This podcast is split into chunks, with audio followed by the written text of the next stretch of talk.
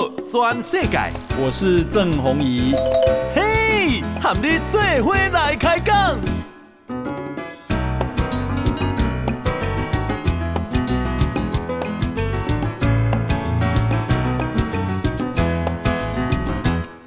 大家好，大家好，大家阿曼，我是郑弘仪，欢迎收听今天的报道全世界啊。我们今天呢啊邀请到一位很特别的来宾啊，他是前。香港立法会的议员啊，那么现在呢，等同是流亡海外啊，是罗冠聪。好，冠聪你好，Hello，你好，好，冠聪呢，啊，这一次呢是从英国来啊，来台湾啊，啊，开这个世界民主运动大会。嗯嗯。OK，那么啊，这个冠聪啊，呃，一九九三年出生，所以今年应该是二十九岁，还不到三十岁，好，非常年轻哈。那我呃再简单介绍一下冠聪。冠聪其实以前啊，据说很喜欢打电动，所以你有一个绰号叫做“电竞聪”。对对对对对，对。那喜欢打电动之外呢，那他也是啊、呃、电竞的评论员哦，诶是啊、呃、香港历史上最年轻的立法会的议员。对对对，对。你当时几岁当当选立法会？二二十三岁。二十三岁。对。那么啊、呃、为为什么会从啊、呃、电竞运动？啊，去选这个立法会的议员。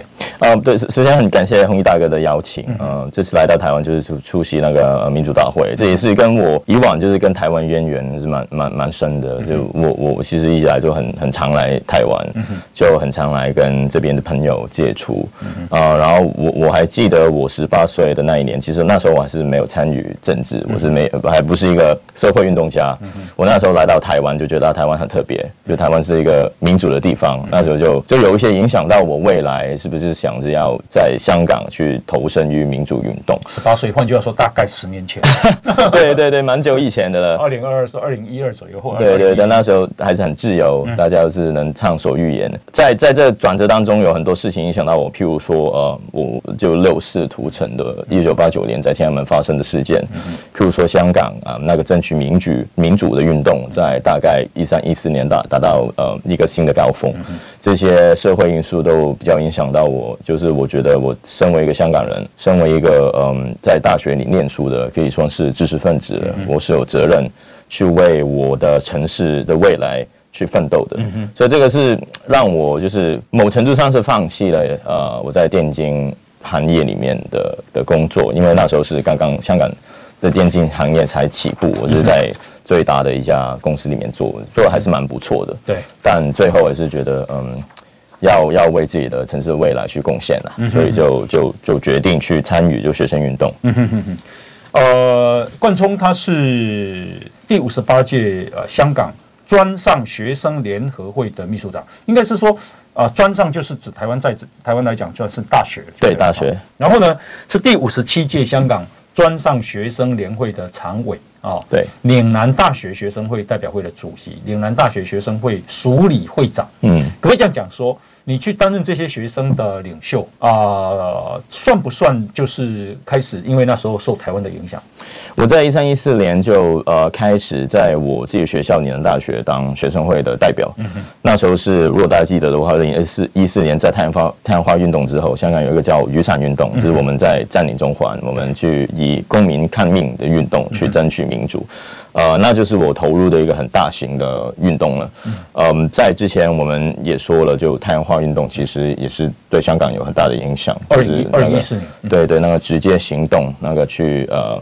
争呃争取争取一些程序的公义，这些对香港人来说是影响蛮深远的。还有，因为我自己也是蛮蛮喜欢台湾，就喜欢台湾文化，喜欢台湾的民主，所以这些对我也是有一定程度的影响对。所以就嗯，就就台湾和香港公民社会一直以来就是蛮紧扣的。我跟很多学生领袖、政治政治代表到现在是有联络。我这期这一次来到台湾，大概待呃不到两个星期。但有很多的朋友也是在约了出来去见面啊，去聊近况啊。那我们有时候看到啊，譬如说在太阳花里面的学生领袖，他们走的道路可能是呃，在现在政党政府里面工作啊，或者在国际的 NGO 啊，或者在不同地方啊。但反观香港的，就有一些在坐牢，在流亡，嗯，有些是到外国的学校升学，不能回香港。这些对我来说也是蛮感慨的，因为我们好像起点差不多，就是从一个学生运动出来，就是想要争取我们心目中的公益。对，但最后是嗯，大家的结局都就就不是结局了。是现在 走到走到现在是大概方向是蛮蛮蛮不一样的，就是蛮感慨的，就是时间弄人啊。是是，那你当时啊对政治开始有兴趣，那么在学校里面当啊学生的这个代表啊，后来选立法会的议员，妈妈的态度是什么？妈妈一开始就是很不喜欢呢、啊。她我妈妈是还是嗯从中国来的啊，她很清楚就是中国的不好，共共产党党不好。但她觉得嗯我们是一个男女的家庭，我们就很基层。那我们呢，就他教育我们就是要好好的读书，去工作，去为了自己的生计去着想，不要做那么多事情去破坏自己的稳定。所以一开始他是蛮蛮反对的，但我我是蛮能理解了，因为在他他那那一辈的的的中来从中国来的，就是经了很多苦难啊，他们想要一个稳定的生活，但但对我我们而言，就是嗯争取公益还有争取民主是非常重要的，就跟我们的生活是分不开的，所以一开始嗯就是蛮蛮蛮，我我是隐瞒着他，就他是从一个很戏剧性的场合知道的，就是我是。一直来是在学生会里面工作，我就去游行，我就骗他去，我去跟朋友玩什么的。然后呃，有一天那是二零一四年九月二十六号晚，那就是我们雨伞运动开启的那一晚，其中呃其中一个序幕了。那一晚是我们去冲进了香港一个在政府总部里面的一个公开的广场，叫公民广场。那我们冲进去要占领它，我是在外面当当一个集会的司仪，就是拿着麦克风的人是。最最先被针对的，所以我就在那一个晚上就被捕了啊、呃！我的妈妈那一个晚上是参与一个婚宴，去参加婚宴，对对，参加婚宴。然后她跟因为香港酒店是很大嘛，就是酒楼，就是我们我们的饭局饭店酒酒楼饭店，这天花板上悬挂了很多电视机，看到了。再吃一点，就是看到他儿子被捕了，那是那就他心想儿子糟糕了，嗯，然后就是用用这样子很戏剧性的。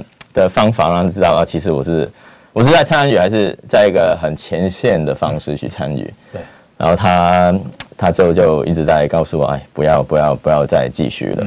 但但我觉得这是这是他用很激烈的方式告诉你不要吗？也没有，也没有。他他知道我我这个嗯，对于对于对于信念很执着的人，因为我自己也坚持。嗯然后他也知道，其实我做的事情是对的。嗯，他是蛮蛮矛盾的，就是为了生活，他觉得不要这样子做。嗯，但是心底下又知道我做的事情是对的。他知道你做的是对的，可是会让自己陷入险境。对对对。那妈妈基于保护，劝你不要。对对对，但他就是把我的安全啊，还有未来做成最主要的考虑目的了。就是我我是可以很理解的。嗯哼。所以我跟他也没有吵，跟他我是我是很很理解他的想法的。嗯。但但就是蛮。蛮戏剧性的啦，整个过程。那后来他被你说服了吗？对了，他他后来就是说，哎，就觉得再唠叨我也没有用，因为我是蛮坚持的，就是我蛮就是我们一直来说是嗯呃择善固执，就是我觉得正确的事情我会做，嗯哼，呃，但但我也会考虑到他的想法，考虑到他的他的忧虑，所以就在这样子的过程当中，就是希望。我我我我有些事情，有些客观因素我是不能控制啊，就是比如说中共有多残暴，他的集权打压有多猛烈，我是不能控制的。但我是还是能花多花时间陪他，多多跟他聊聊天，就是让他不要那么担心。是啊、呃，这个我们现在访问的是罗冠聪啊。那么冠聪啊，他是啊很年轻的在香港的政治啊，也是社会运动的工作者啊。嗯、那么哈，二十三岁就当选香港立法会的议员。那想不到啊，这个被啊香港用国安法哈加以逮捕，然后后来他流亡。那么，呃，冠聪的妈妈是在一九九三，呃，妈妈是在一九九九年，对对对，这个呃从中国移民去香港。对，你是一九九三年出生，换句话说，你六岁的时候才搬到香港去。对对对。那冠聪的爸爸妈妈啊，因为啊离婚，所以由妈妈很辛苦在把你们带大，带了三个小孩，对不对哦？据说妈妈是做清洁工。对对对对对，哇，在香港做清洁工要养三个小孩很难呢。对，就是嗯，他们是在我我在大概高中的时候，他们才离开的，所以一开始还好。但啊、呃，我们一直来是住在政府的自住房屋，就是公共屋邨，因为香港房房价很贵，所以政府有一些让基层市民住的一些这公营住宅，所以我一直来就是在这个环境长大。这也大概是呃很多，比如说香港比较。环境比较混杂的地方啊，就是不是那么好的地区，所以啊，在环境之下是蛮辛苦的。我我我我妈妈是一个清洁工，我爸爸是一个地盘工人，对，这些都是一些地地板工人，就是建筑工人，建筑工人，对对对，就是就是这些都是蛮蛮辛苦的工作，就是男女男女阶层，所以所以他们我我是很能理解他们想要自己的儿子去成功，去去读好书，我三他把三个儿子都。养成就是都上大学了，都都都能够找到工作，其实蛮不不容易的。真的呀。那啊、呃，这个，那你现在啊、呃、被迫流亡哦，那么啊、呃，你跟家人还有联系吗？我现在没有联系，因为我在离开香港。其实我是还没有被逮捕，我只是被通缉，然后我是离开了就就被通缉。啊、呃，我我我没有跟他们联络，是因为我离开香港的时候，我是发了一个公开的信件，就是说我跟他们断绝关系。就是因为嗯，我们看中国的一些人权啊，人异议者就是人权捍卫者，他们很多时候他们的嗯家庭就是被骚扰、被跟踪、被打压，那这是我最不想要看见的事情，所以我就说我就不会联络他们，也是。在这边就是断绝了关系，希望他们能够安全。所以在这边，他们我知道，就是他们还是过得还好了，就没有受到很大的滋扰。这对我来说，就是我最能够做的事情。未来妈妈如果她要出国跟你会会面，OK 吗？我也不会鼓励啦，就就你不鼓励的。对对对，每个人会很想念妈妈，妈妈也会想念儿子吧？对啊，对啊，但但我的我的最主要的考虑也是他的安全。嗯，就是如果是啊，他出来我们碰面，然后他。不知道为什么被人知道了，他他可能会有危险，就是说会有危险，他会他他可能就是会被就中共去指控他是资助我的或者支持我的工作哦，这些都是蛮常用的，对于中共的去怎样去迫害呃抑郁者的家人什么的，有时候会用妈妈来威胁你啊，对，有时候会说要入罪于妈妈，对对，虽然妈妈 妈妈是关心你，嗯。啊，或者拿一点钱给你。因为那是基于妈妈对儿子的疼爱，嗯、可是他会说你是在啊、呃、支持这个呃这个叛乱犯，对对对对，对，然后呢把妈妈威胁着要把妈妈判刑关起来，逼你回去，对对对对，可能会有这样子的事情发生，但现在是我我们完全没有联络他，他也不会在任何事情上面看见我们有任何的交流，所以他视讯不行吗？也也没有啦，就是我们我们就是对我而言，就是他的安他们的安全，我家人的安全是最重要的。就所以就我们我们是在这一路走来，就我们是没有一个完美的解答，对很多事情我们其实要取舍的。嗯哼，这个就是我的取舍。了解。那那边啊有女朋友吗？在香港？没有没有没 有，真的没有。你知道，因为以前啊，呃，台湾哦。就是啊，也像有一个人叫黄文雄，嗯嗯，对对对对对对对对对。黄文雄跟郑志才在蒋经国当国防部副部长的时候，嗯，到美国去访问。那么他们认为蒋家非常独裁，对对对。那他们在美国留学，老实讲，早期在台湾很穷，对。那小孩子要去美国留学，等同家里要出很多钱啊。那很多钱就希望他能够学成归国，或者是学成在海外发展啊。想不到他们呢，去想要去刺杀。对对对对对。那这个黄文雄啊，这个郑志才说，那我们谁开枪？好，黄文雄说，我来开。好，我说为什么是你开？因为他说你有家庭了。嗯。好，这个老实讲，这个真的是很有义气的哈。对对对。那黄文雄呢，开枪，但后来没有没有没有打到。没有打到，他有开枪，可是被没有被打，没有打到，对没有打到以后呢，那当然当场被抓。被抓以后啊，因为交保嘛，因为所有的这些留学生啊，有的已经开始有成立家庭，有的还没有。这样子好，那你抽一点，他抽一点，这样子拿房屋再去贷款，抽到一个很高额的交保金，交保金，黄文雄就流亡，啊，他就就逃了，因为他不他说不逃的话，其实有可能会被被招供了哈。对。那后来呀、啊，他因为他有一个未婚妻，嗯，已经论及婚嫁的未婚妻，就是他怕。他自己的行踪泄露，对，也怕联络呃这个连累到他的未婚妻，所以他说他一辈子没有跟他联络。嗯，哎，这是听起来实在是非常的悲惨，对对，也很凄美了啊。对对对对，我想那个未婚妻一定也不知道发生什么事情，为什么没有跟我联络，然后从从此这个断绝音音讯，哈，觉得你很无情。可是他其实他有不得已的苦衷，而且他也也是在保护他的家人。嗯，那我所以我才问你说，你在香港？对对对，没没没有没有没有没有没有那么那么凄美了，还要好还要好。对对对对。OK，好，那我们呃现在呢访问的是啊罗冠聪啊，诶呃，冠聪啊，他是啊、呃、这个香港最年轻的立法会的啊、呃、这个议员啊、哦，不过好像啊、呃，因为在宣誓的时候，嗯，那么啊、呃、这个风波，所以丧失了议员的资格，嗯，那所以呢啊、呃、这个成为香港历史上啊、呃、最短命的立法会的议员，嗯，你们只。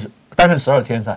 没有没有没有，那那那是又比较复杂的状况。其实我是在立法会里面里面服务了九个月。哦，九个月啊、呃。但但但为什么这里是写十二天呢？因为其实我是在二零一六年九月以二十三岁的年龄是当选香港最年轻的立法会议员。对。然后我在十月去宣誓嘛，就是你要你要宣誓，然后他他他要走过这个仪式。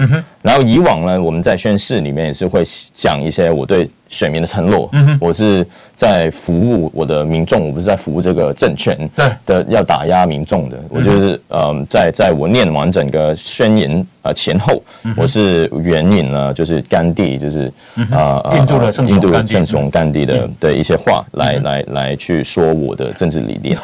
呃，在在整个过程当中呢，其实呃立法会的主席是通过了我的宣誓，我我在里面开始工作了。对。但就是中共就是想要把我我们踢出去，因为他们太不喜欢我们了。嗯哼。所以在我在九我在十月去宣誓了，他们在十一月就发布了一个呃释宪，就是在香港其实这是一个很大的法律漏洞。嗯哼。香港的宪法就是基本法，它的解释权。好，冠聪，容容我打断一下，因为我必须要进广告。OK，等一下我们啊继续访问罗冠聪啊，我们先休息进广告。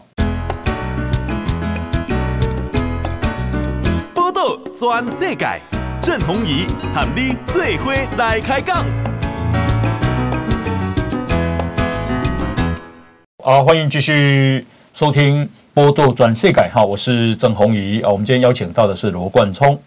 那冠聪啊，他啊，这个现在因为违反啊香港的国安法。那现在被通缉啊，被通缉。那么现在在住在英国的伦敦啊，伦敦用难民的身份，对对对，这个呃，这个给你身份啊，可以出入了啊，这样。那后来他也去呃，这个呃，美国的耶鲁大学读了东亚文学的这个研究文学的硕士啊。那再请教你啊，黄之锋现在的状况怎么样？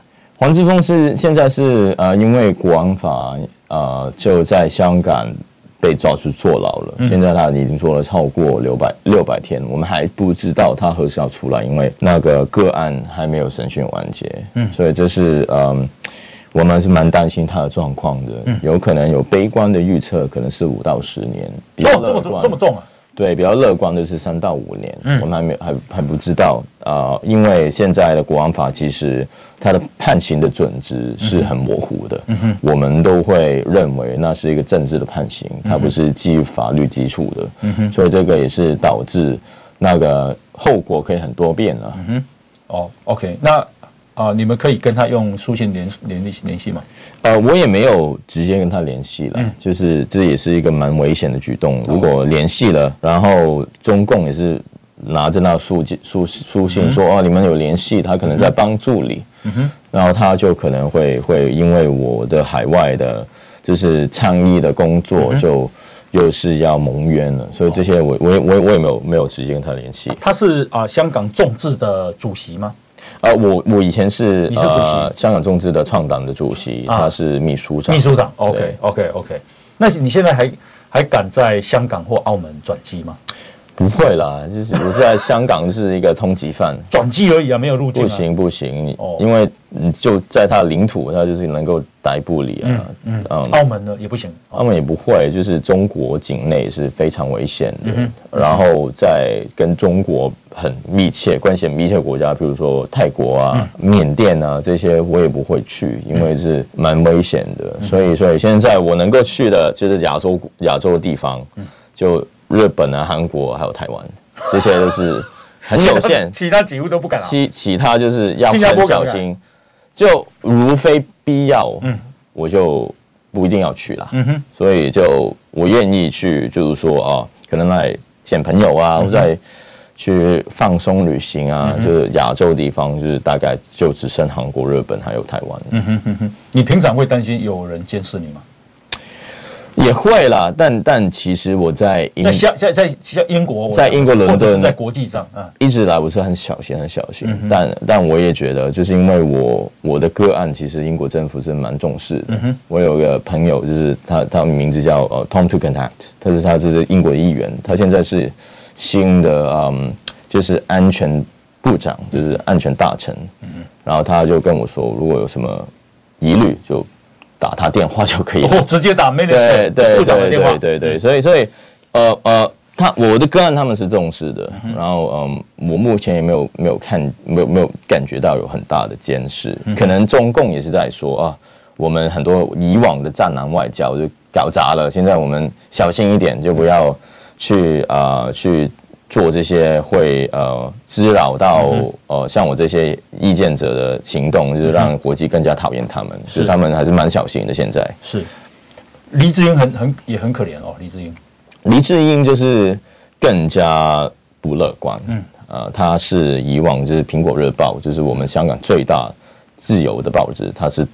批评中共最最最最犀利的，他是也是最支持民主运动的，他他还是一个上市公司的旗下的一个报纸，嗯，但就是因为他这样子自由开放的性质，就是让中共去打压，他把基本上是间接把苹果日报给封，苹果日报给封了，然后他也是这个亿万富翁，就是黎智英作为中共最大的敌人，就是像他一样，就是七七八十岁了，他可以。有几十亿的身家，他其实可以安享晚年。他就是不管是离开香港啊，或者是在香港就什么都不做，他就是可以有一个很安稳的生活。对，但他就是在一个访问当中，他说，就是他来香港几十年前来香港只在这一块钱，香港给了他所有，所以他希望啊、呃、去回报他，香港变得更好。对，就是用自己的。人生、啊，就是作为一个救赎，作为一个回报香港，所以这是很很值得尊敬，也是很很高尚的一个想法。但呃，最后就是现在他是被被控告就是几条国安法的罪名嘛。呃，也有一些政治评论去预计他是不能活着离开监狱的。嗯哼，关到死。对，关到死。嗯，就是当然我们就是很不希望这些事情会发生。好像财产也被他充公了呢。现在应该还没有，应该还没有啊、呃。但但你人在里面，就是你有多少财产也是，没有关系的，你也不能用。是，对啊。所以现在香港还有没有新闻自由？香港新闻自由就是已经死掉的啊。就我们之前啊、呃，在北京四通桥，就是有个人在抗议，他的他的他的勇气也是很值得让人尊敬。他现在是音讯全无。嗯嗯呃，他是抗议习近平作为一个独裁者，他是抗议呃很多很多中国政策，在香港没有任何一个报纸还有媒体去报道这件事情。这件事情在香港没有报？没有，只有一家网上的媒体，嗯，他把贴文发了几个小时，删掉就下架了，下架哦。所以就以小见大，你你从他不敢去。报道这样子，北京的一个示威，你就知道，其实香港的新闻自由是我荡荡然无存的。如果是在五年前、十年前，我想哦，香港最大的电视台，他会派几队记者上去采访，去问群众你怎么看，去问政府你怎么看，去调查他的背景，去调查他为什么要这样子做。那是香港还有新闻自由，新闻还是很蓬勃的年代。但现在就没有了，他连报道这样子的一个事件。的自由也是完全丧失了，这是一个很悲哀的现实。以前自由派的报纸，像《苹果日报》就很自由嘛，哦，对。那电视台哪一个是比较自由的？电视台是有一些，譬如说是 cable，我们的有线有线电视，我们 now 这些付比较付费电视，他们呃，他们的中国组，譬如说是很强的，他们是有驻派中国的记者，他们是呃有做很多很优质的报道，譬如说去揭发。就是呃，中国的豆腐渣工程的贪腐，嗯，他的一些政治的腐败，这些都是香港中国组记者很很好的一些报道。但现在我们是看不见任何是批判性的报道了，很多就是回去哦，就是说发展有多好啊，或者是 啊，民众有什么不满啊，但是那是不满，就是生活上的不满的，没有没有很政治性的，这些都是已经在。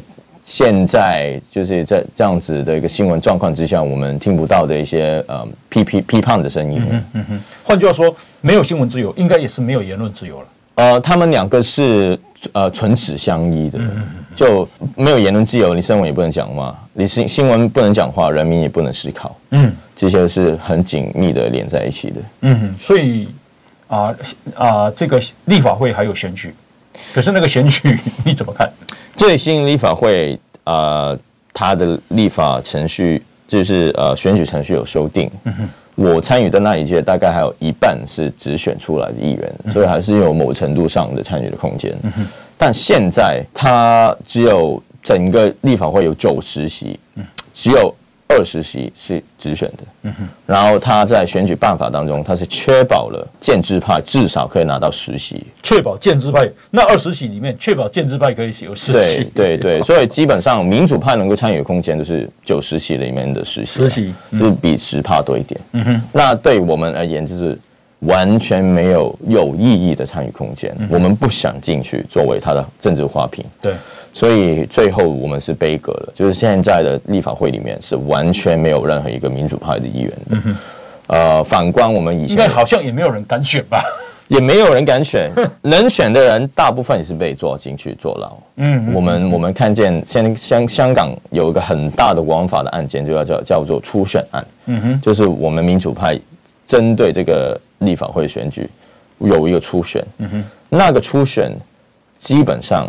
参与者还在香港的，全部得全部都被抓进去了。嗯、王之峰就是因为这个案子被抓进去，嗯、他们在里面大部分人都待了超过六百天，嗯、都不知道什么时候自己能出来。嗯、这是什么司法、啊？这不是一个司法，这是一个人治的概念，这是一个嗯，中共以香港的法律系统作为一个打压的概念。嗯我们香港司法如果是说政治案件。已经是完全失去独立，嗯哼，完全是被中共去操弄了，嗯哼哼。所以以前呢，啊、呃，还会有这一个争取普选的大游行，那那些啊、呃、理想圈的全部都幻灭了吧？我觉得市民还是有很强，嗯，对于争取民主的想想观念，但在国安法之下，他们不能发生。嗯，我们在国安法之后。已经完全没有任何一个大游行，是可以就是发生的。可能在国安法之后，大家还是在猜测，前几个月还是有一些游行。但当他真的是很严厉的去执行的时候，现在我们已经看不见香港有任何的大游行。包括以往香港在七月一号就是香港主权移交的那一天，我们会进在国安法生效那几年，每年是有十几万人、几十万人。在六月四号，我们呃去纪念天安门屠城，嗯、就是要声讨中共。对，我们每一年都有烛光晚会在维院，就是一个很大的公园里面。呃，在在在国防生效之前，我们每年都有几万人、十几万人。对对。这些全部都不能再做了。世界上最关心六四的大概就香港。对对对，呃，香港就是香港对于六四的态度，就是也觉得是我们本土运动的一部分。嗯，因为我们在八九年还是很动员出来去支持他们。我不，我们不是支持中国共产党，嗯哼，我们是支持去要求中国共产党去落实民主、自由、开放的人民。嗯哼，这也是跟我们要。打倒这个政权的的的想法，某程度上是一致的了，所以这我们也是蛮呃，这一直以来就是用这样子的方式去纪念他们。嗯嗯嗯嗯。所以啊、呃，香港除了没有新闻自由，没有言论自由，那么那个选举啊，等同也是假的选举。对对。之外还有什么东西？你觉得有非常大的变动？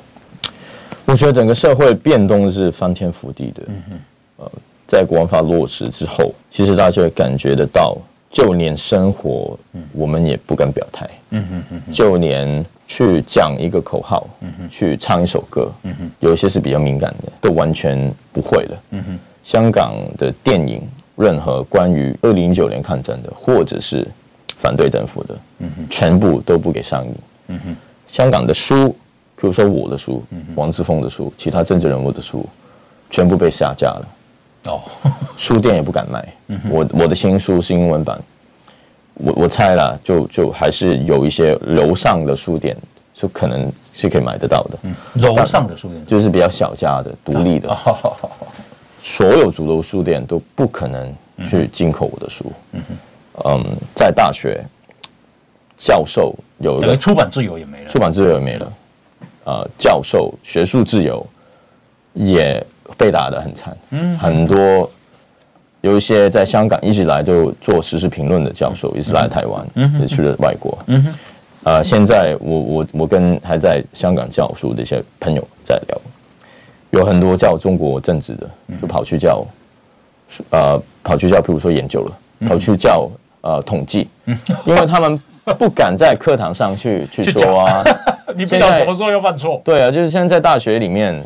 教师很多都有镜头，他会以就是说啊，我要因为是疫情嘛，我要记录你的课堂，去去做呃让学生听，或者是说啊，我要做你的表演复合，就是说把你录课堂录下来。教室放镜头啊？对对对，监视器就对了，把你的课堂录下来。嗯，但最后就这些老师都知道啊，就是要看你的言论，嗯哼是不是符合规格，是有没有过线。嗯哼。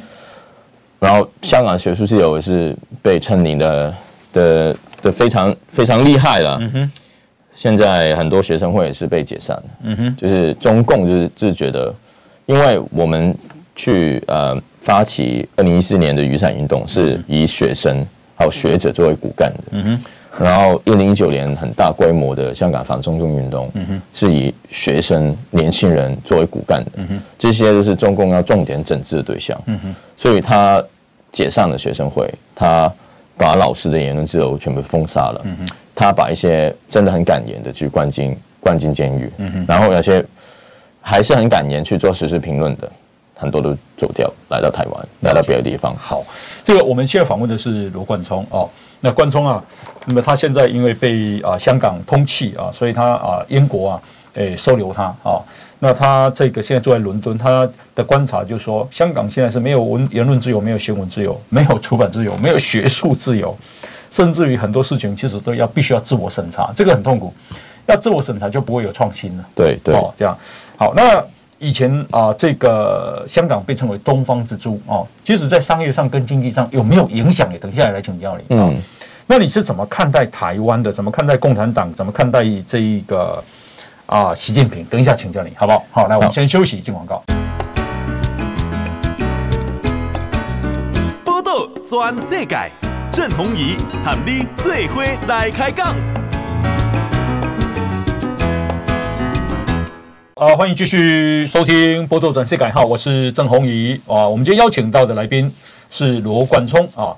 那么冠聪呢是前香港立法会的议员啊。那么现在呢啊，流亡在啊英国啊。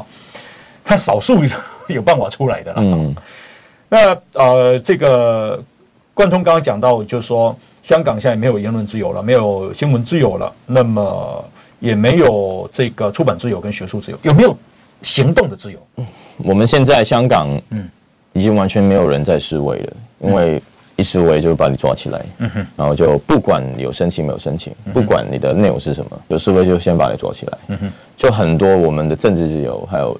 集会自由、示威自由都已经完全没有了。嗯哼，你你也可以说，现在香港还是香港人还是有一些就是出入境的自由，他是可以去外国的。对，他也是可以在嗯去旅行、去旅行什么的。但这也只是就是嗯让你去呃觉得舒服一点。嗯哼，你的政治面其实完全被封杀了。嗯哼，OK，涉及任何威胁他权利的部分都是不行的啦。对。那啊，以前的这个香港啊啊，我记得它的宣传就叫“东方之珠” 啊，或者“万象之都”。然后啊，这个经济啊，这个商业啊，非常的蓬勃发展。西方人在那边很多，也是世界的金融中心。你觉得现在有影响吗？当然会让香港呃。对于譬如说呃外国呃一些在香港工作的外国人，嗯，他吸引力会大减，嗯哼，他们为什么选择来香港工作，而不是去上海？就是因为这边还有言论自由，嗯、他们还是有一些可表达他们政治意见自由，嗯、他们还是能够用，比如说 Facebook，嗯，呃 Instagram、Twitter 这些是他们能够连接世界的的的呃工具了，然后在中国是不行的，嗯、这些在香港还是能用，但。嗯，它当中有些内容你就不能说啊，就不能批评外国人也不行，外国人也不行啊，就不能批评政府，就不能批评习近平。嗯、然后呃，的确是让很多就是外商就是选择撤撤离香港。嗯、当他他要跟跟随中共的一些防疫政策，也是也是蛮让人头疼，因为香港是一个外方型经济，它是一个国际都都会，它是比较有需求，就是。啊、呃，去去去让他的环境去放松一点的，啊、嗯呃，所以这些就是你可以看见官员啊，他不是因为香港的环境而做决定的，他是因为哦，中共要这样子，那我就这样子。嗯啊、呃，我不是觉得防疫不好，防疫是好的，但你也是要看你的实质的状况，还有你整个城市的经济的来源，嗯、这些都是让香港或是在嗯在在在台湾的外商，就是蛮蛮头疼的。所以，所以对于他的经济也是，现在你看股市就跌得很厉害啊，啊就香港就很多我我我知道的外外就是投资或者是外商，他就如果他是有亚洲的总部的，很多都搬去新加坡了。嗯、新加坡其实我们在调侃到，就是这一次香港沦落的胜利者，嗯，他就是香港的人才对。资源，嗯。什么都跑去了，嗯，因为你还是要这国际企业还是要在亚洲去营运的嘛，是。啊、呃，那香港如果它的环境不理想，就是新加坡是一个很好的地方，嗯哼，啊、呃，也有些跑到台湾的，嗯哼，也有一些，譬如说传媒，国际传媒在首尔、在东京，嗯、他们本来香港很多都是国际传媒的。呃，亚洲的总部，嗯哼，现现在都全部都搬离了，嗯哼，所以这些哦，就就就是对香港直接影响了。我们我们有时候说，就香港或者习近平想香港变成一个政治很压迫、经济很宽松的地方，但我们看来就是不可能的。嗯哼，你的政治权利跟你的经济发展可能不是完全对称，嗯哼，但如果你的政治是很糟糕的，你经济在香港。也是肯定会受到影响的。嗯哼，呃，有一说说李嘉诚很早就看坏，所以他先丢了，是真的吗？嗯，我我我没有做很详细的研究了，但的确他在过去几年就把很多的业务都搬到英国了。嗯哼，就去把它国际化。嗯哼，啊、呃，也可能是他就觉得很多不同原因，比如说他未必像皮兰那么看好中国经济。嗯，而香港经济就是从一九九七年之前是非常国际化的，非常亚洲导向的。对。到现在变成中国导向，嗯哼，就是意思就是说，中国如果它经济不行，香港经济也是肯定是不行的。他可能就看到这一点，或者他也觉得香港经济呃政治会收紧，所以经济也是幸免不了。他可能也是看到这一点，我们不知道了。但但客观上，他是有做一些部署去减少他在香港的业务，然后扩展到世界的。如果共产党一直是这样，看起来你的故乡香港你永远都回不去了。目前。如果在他的政治没有改变的时候，嗯嗯、我是回不去的。嗯、如果我现在在台湾坐飞机回到香港，大概要坐十年以上的的牢吧。十年了，对对对，我的天呐呀！那你怎么看待习近平？他当然是一个嗯，很很集权的，他他要把权力集中，嗯嗯，然后他有一个非常个人呃的欲望，就是他想成为中共历史上。超越毛泽东最伟大的领袖，嗯嗯，所以在这个前提下，他他做事情哦，很多可能是以他自己为主，而不是中国的发展为主。这跟呃，像中国过去二十三十年以政绩逻呃经济逻辑逻辑走先，然后政治逻逻辑跟随的概念是完全不一样的。它是政治先走，是，然后其他东西也是要服务政治。嗯这这可能，尤其是在二十大之后，他把整个常委会都换成他的爱将，即便是很多都没有真正的管理经验，即即便很多都没有真正的功绩，他把他提拔上来，就是要让他的周边的所有人就是要认同他的说话，这会对局势会再一步更不明朗，因为当我们是政治学家。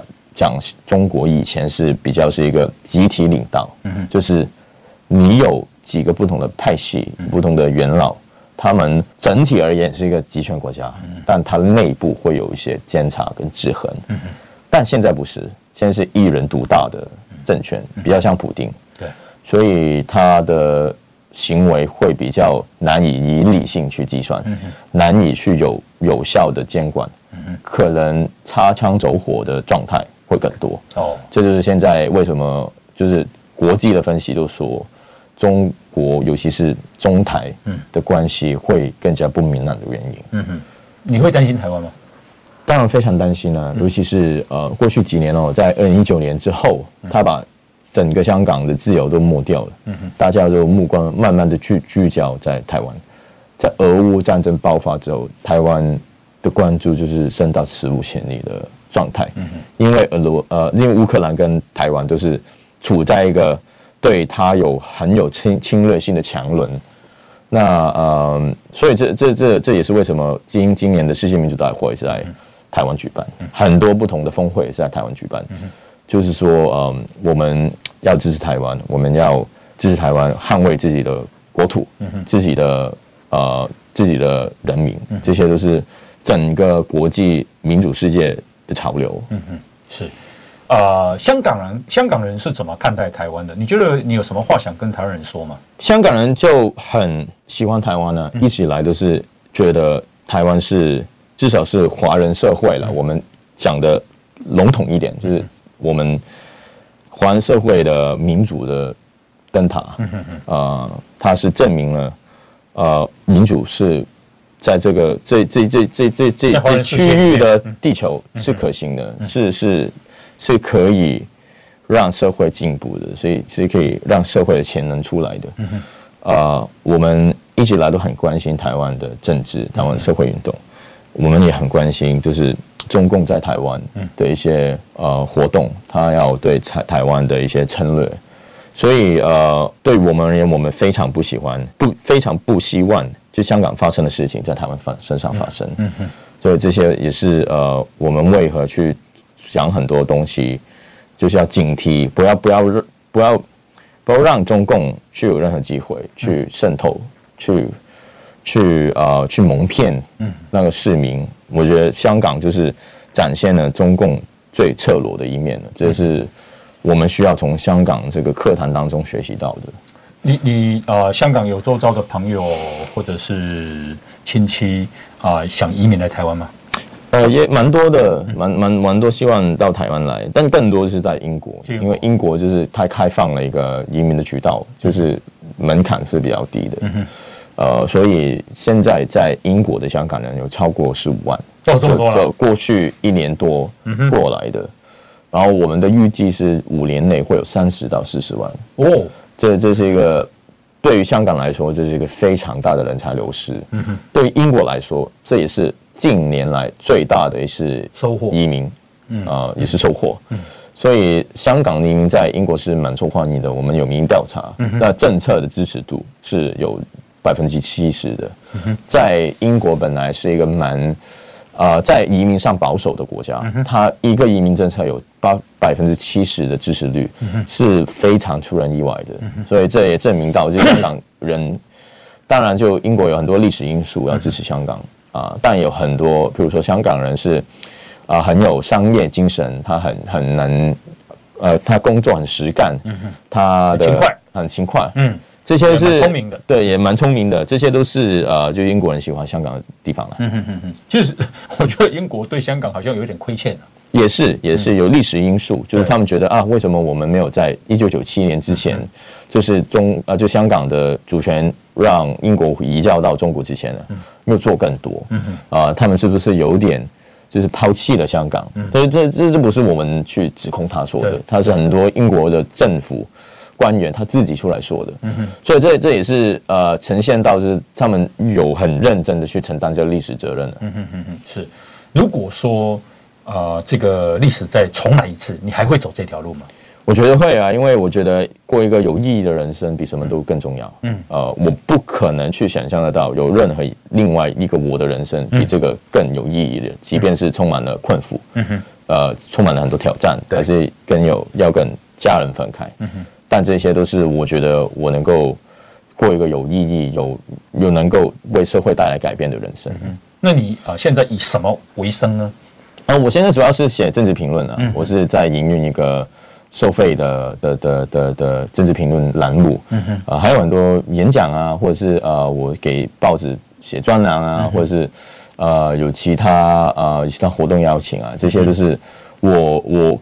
我的呃活动跟我的理念结合，嗯、我是觉得我是蛮幸运的，的。对对对对，生活没有问题哦，暂时没有问题。对，嗯嗯，我们需要买一些 捐给你。没有没有没有没有，请我吃个凤梨酥就好了。好，你喜欢吃凤梨酥？还好还好，是是。那啊、呃，你就会觉得啊、呃，西方国家对中国天真吗？呃，当然他们会有一段很天真的时刻。嗯，呃，在中国改革开放就是七十年代尾八十年代初之后，是中其实西方世界也是蛮蛮想进入的。啊、呃，然后到八九之后有一段很短的时间有制裁。嗯、对。但大家思来想去是觉得，嗯，我们是要进中国市场，因为有一个解说了，就是说、嗯、中国的经济开放了。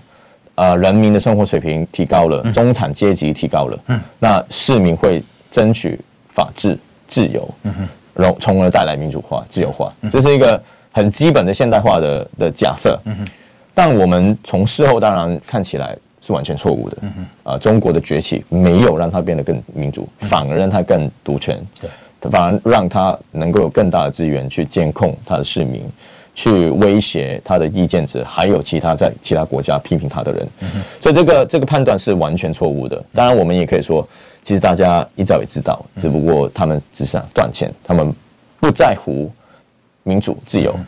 无论如何，这个潮流是改变了。在二零一九年之后，就西方世界，包括美国、英国、欧洲，他们是有深刻的反省。美国走得最快，他他们是有脱钩、经济脱钩的风向。英国它是采取的一个比较是 divergent，就是我们说很大的分歧，就觉得它是制度上的竞争者，甚至是一个敌人。在欧洲那转变比较慢，因为特别是德国，它的出口很依赖中国市场。啊、呃，但我们也是看到很有有有一些转变，就是呃，德国新总理即便他好像要去中国了，他之前发言是在说，我们啊、呃、经济上啊、呃、就是。就是我们我们经济上依赖中国的的这些状况，我们要想方想办法去改变。